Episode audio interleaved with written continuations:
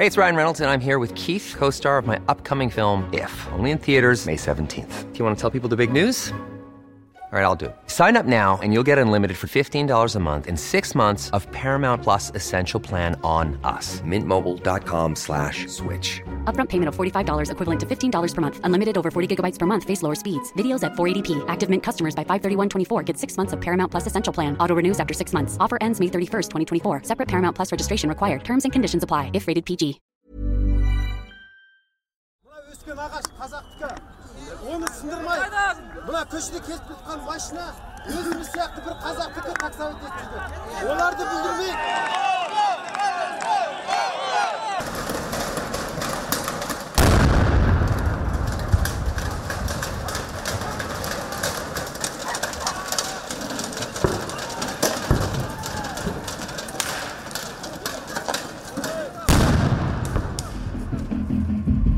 Rusia ha tenido dos años complicados y cargados de mucho trabajo para mantener su influencia en territorios postsoviéticos.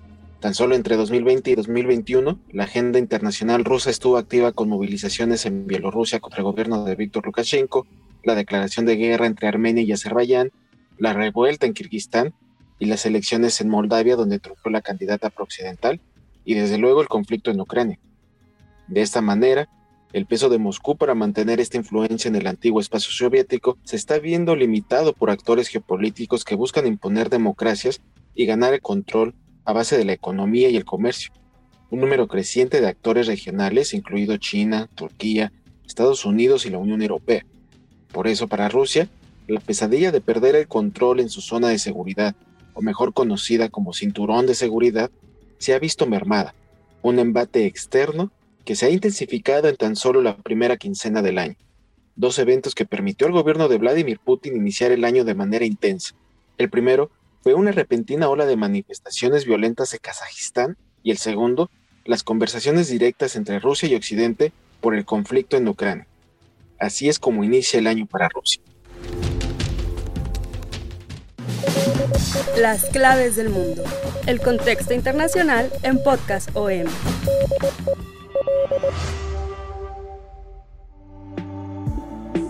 Bienvenidos a las claves del mundo. Yo soy Jair Sot, coeditor de la sección de Mundo del Sol de México. En nombre de Víctor Rico, titular de este espacio, les doy la bienvenida, no sin antes agradecerles por continuar un año más con nosotros, escuchando lo más importante del contexto internacional. Y bien, como les comentaba, Rusia inicia activamente el año. No ha podido lograr un descanso con una serie de conflictos que atentan contra la estabilidad e influencia que ha impuesto Rusia desde la desintegración de la Unión Soviética.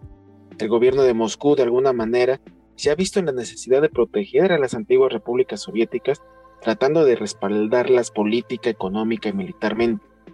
Aunque este respaldo signifique mantener el control en muchos países de manera autoritaria, con mandatarios perpetuos que, con el paso del tiempo, han despertado el hartazgo de los ciudadanos por su manera de gobernar con mano de hierro, y aunque de cierta manera han mantenido una estabilidad, la gente exige mayores libertades a las que los estados respaldados por el Kremlin no quieren acceder.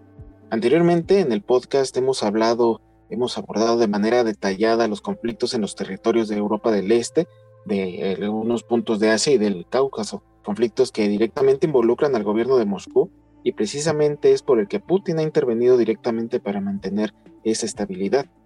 En el podcast de las claves del mundo, dos protestas y una guerra acorralan a Putin que salió a la luz en octubre de 2020, detallamos los conflictos sociales en Bielorrusia, en Kirguistán y además de la guerra entre Armenia y Azerbaiyán que le servirán de contexto para entender la influencia de Rusia en estos territorios. Por lo que nos enfocaremos en estos nuevos conflictos y permíteme etiquetar como el nuevo el conflicto de Ucrania, si bien el caso de Ucrania es el tema más occidentalizado y del que hemos abordado un par de ocasiones en este espacio, se trata de un conflicto que sigue creciendo y que se está actualizando. Pues durante la segunda semana de enero vivió un punto clave para determinar si el conflicto se reducía o si se llegaba a un entendimiento entre rusos y europeos con el respaldo de Estados Unidos, obviamente. Las tensiones en Ucrania y Rusia se mantienen al rojo vivo. Se mantienen los reportes de acumulación de tropas rusas y ejercicios militares cerca de la frontera de ambos países, actos calificados por Occidente como una seria amenaza que abre las puertas a una invasión a la antigua República Soviética. Ucrania, por su parte, advierte que Rusia está tratando de desestabilizar el país antes de una invasión militar prevista. Las potencias occidentales advirtieron repetidamente a Rusia en las últimas semanas de que no debe realizar más movimientos agresivos contra Ucrania. Por otro lado, el Kremlin niega estar planeando un ataque y argumenta que el apoyo de la OTAN a Ucrania, incluyendo el aumento de suministros de armas y el entrenamiento militar, constituye una amenaza creciente en el plano occidental de Rusia. Estas son las principales acusaciones, acusaciones base, que ponen al borde de un conflicto bélico a la frontera ruso-ucraniana.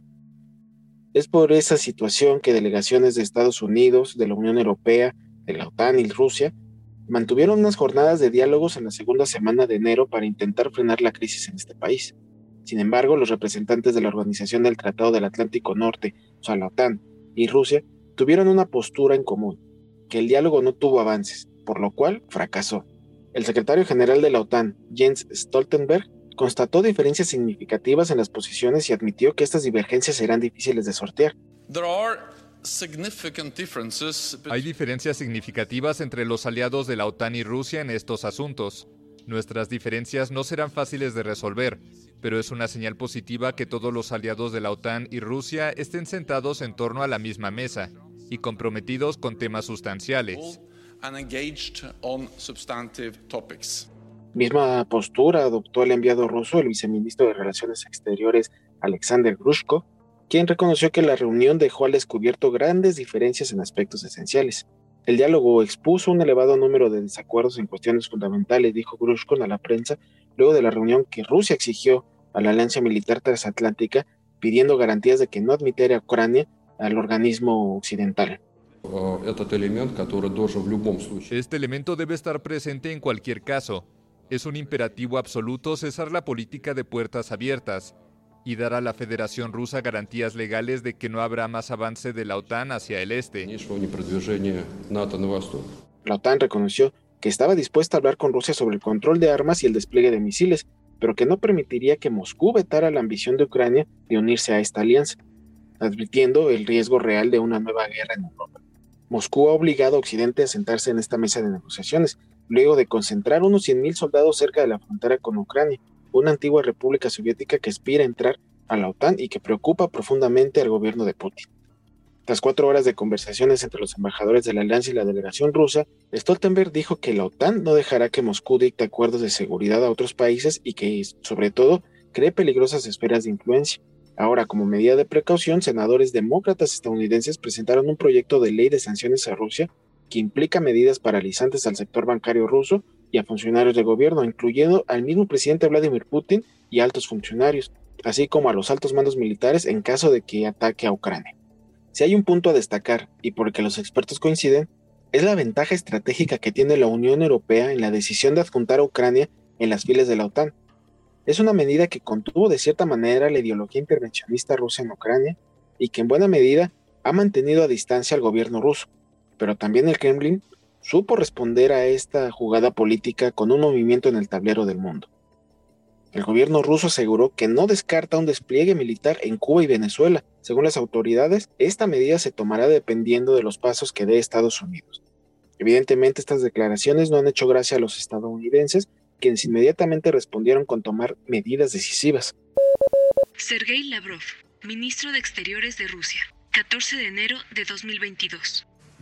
Las cosas se han acumulado. Cuando las promesas hechas sobre la no expansión de la OTAN, sobre el no traslado de su infraestructura militar hacia el este, sobre el no despliegue de fuerzas militares sustanciales en los territorios de los nuevos miembros, simplemente fueron arrojadas a la basura por nuestros amigos occidentales de la manera más flagrante. Por lo tanto, la tensión se mantiene. El conflicto bélico está en las puertas de la frontera una situación que se agrava con las declaraciones de la Casa Blanca que acusa a Rusia de haber colocado saboteadores en Ucrania para llevar a cabo una operación de bandera falsa para usar como pretexto para un ataque ruso que según Washington podría comenzar el próximo mes, o sea, en febrero. El otro conflicto que por una semana mantuvo expectantes a los diarios internacionales fue Kazajistán.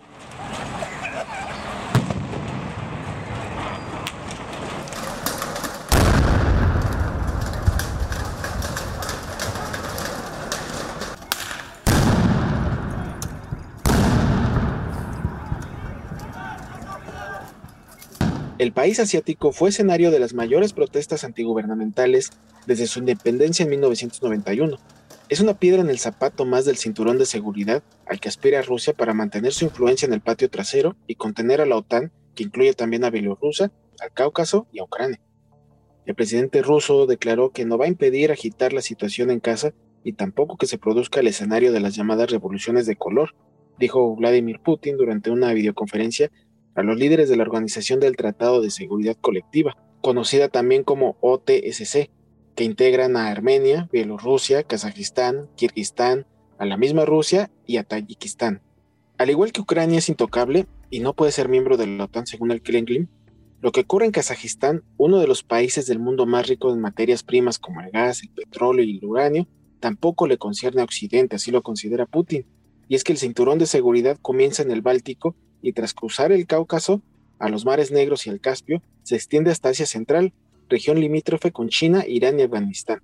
Por eso esta zona importante para Rusia y todos sus intereses con sus aliados. Durante las negociaciones de seguridad de Ginebra, la Organización del Tratado de Seguridad Colectiva, considerada la alianza militar soviética o como el antagonista de la OTAN tras la desaparición del Pacto de Varsovia, envió por primera vez en 20 años tropas a uno de sus miembros.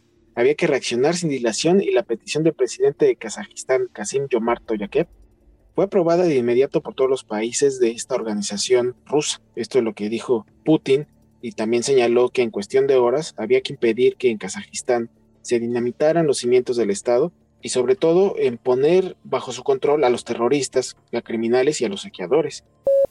Kasim Yomar Tokayev, presidente de Kazajistán, 7 de enero de 2022. Los terroristas siguen dañando propiedades del Estado y privadas y usan armas contra civiles. He dado la orden a las fuerzas de seguridad de disparar a matar sin aviso previo. Aunque una mayoría de kazajos se opone a la asistencia militar extranjera, Tokayev, el presidente de este país, un antiguo diplomático soviético especialista en China que asumió el poder en 2019, decidió recurrir sin dudar a la ayuda de Rusia. El mismo 5 de enero, las primeras unidades especiales rusas ya estaban sobre el terreno para vigilar los edificios estratégicos que fueron atacados por los manifestantes, que incluso fueron acusados de ser intervencionistas o incluso manejados por ser eh, agentes extranjeros. Al día siguiente también se unieron los destacamentos belorrusos, otro de los aliados del gobierno de Vladimir Putin. La OTSC, la contraparte de la OTAN, demostró su potencial, su capacidad de actuar de manera rápida y decidida, efectiva, que congratuló, por supuesto, al mandatario ruso. Lo que es una realidad es el temor de Rusia a las revoluciones de color. Las anteriores peticiones a la OTSC por parte de Kirguistán y Armenia, escenarios donde hubo sangrientas revueltas, el primero en un conflicto militar con Azerbaiyán y el segundo fueron rechazadas categóricamente al no tratarse de una agresión exterior.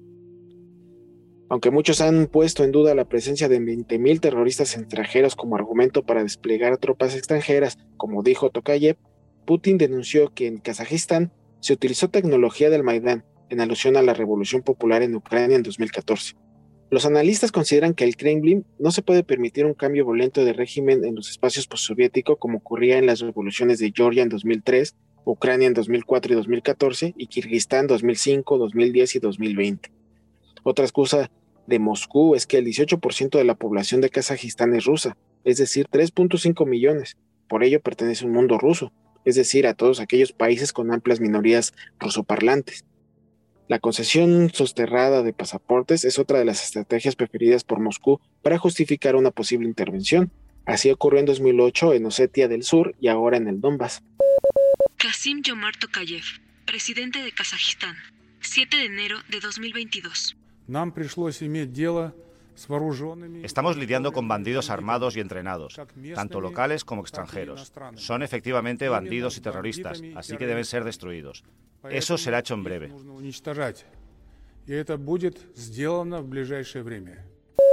El despliegue de fuerzas rusas de reacción rápida en otro país justo cuando se habla de una posible invasión de Ucrania disparó todas las alarmas en Occidente.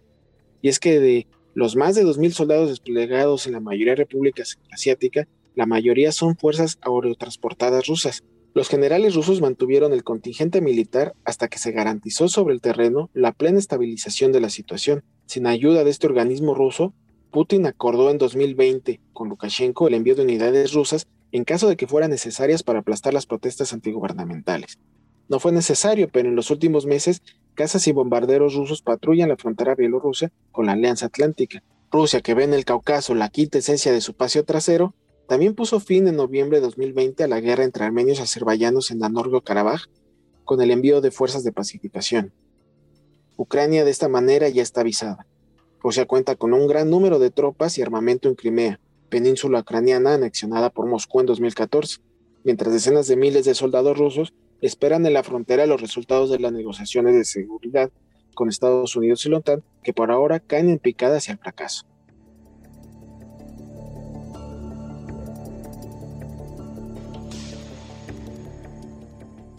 Muchas gracias por haber llegado hasta este punto del podcast. Agradecemos cada una de las escuchas que han realizado a las claves del mundo, el cual podrán encontrar en las principales plataformas de podcast como Spotify, Google Podcast, Amazon Music, Acast y también en Deezer. En estas plataformas podrán encontrar cada lunes un episodio nuevo de las claves del mundo. En nombre de Víctor Hugo Rico, titular del espacio, agradezco que nos hayan escuchado. Asimismo, agradezco la producción de Natalia Castañeda. No olviden continuar en contacto con nosotros a través de nuestro correo electrónico podcast.com.mx y también en nuestra cuenta de Twitter arroba el sol de guion bajo México para que nos hagan llegar sus dudas, sus sugerencias, sus críticas. Nos encantaría conocer sus opiniones. Así que tenemos una cita la próxima semana. Hasta entonces.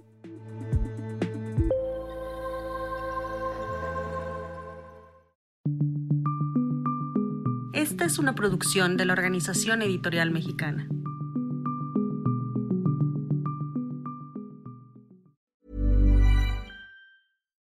If you're looking for plump lips that last, you need to know about Juvederm lip fillers. With Juvederm Volbella XC and Juvederm Ultra XC, your lip look, whether it's subtle or bold, can last up to one full year with optimal treatment and no additional maintenance. Find a licensed specialist and see if it's right for you at juvederm.com today. That's J U V E D E R M.com. Add fullness to lips in adults over 21 with Juvederm Volbella XC or Juvederm Ultra XC. Do not use if you have severe allergies or a history of severe allergic reactions, or if you're allergic to lidocaine or the proteins used in Juvederm. Tell your doctor if you have a history of scarring or taking medicines that decrease the body's immune response or that can prolong bleeding. Common side effects include injection site redness, swelling, pain, tenderness, firmness, lumps, bumps, bruising, discoloration, or itching. As with all fillers, there's a rare risk of unintentional injection into a blood vessel, which can cause vision abnormalities, blindness, stroke, temporary scabs, or scarring. For full important safety information, visit juvederm.com.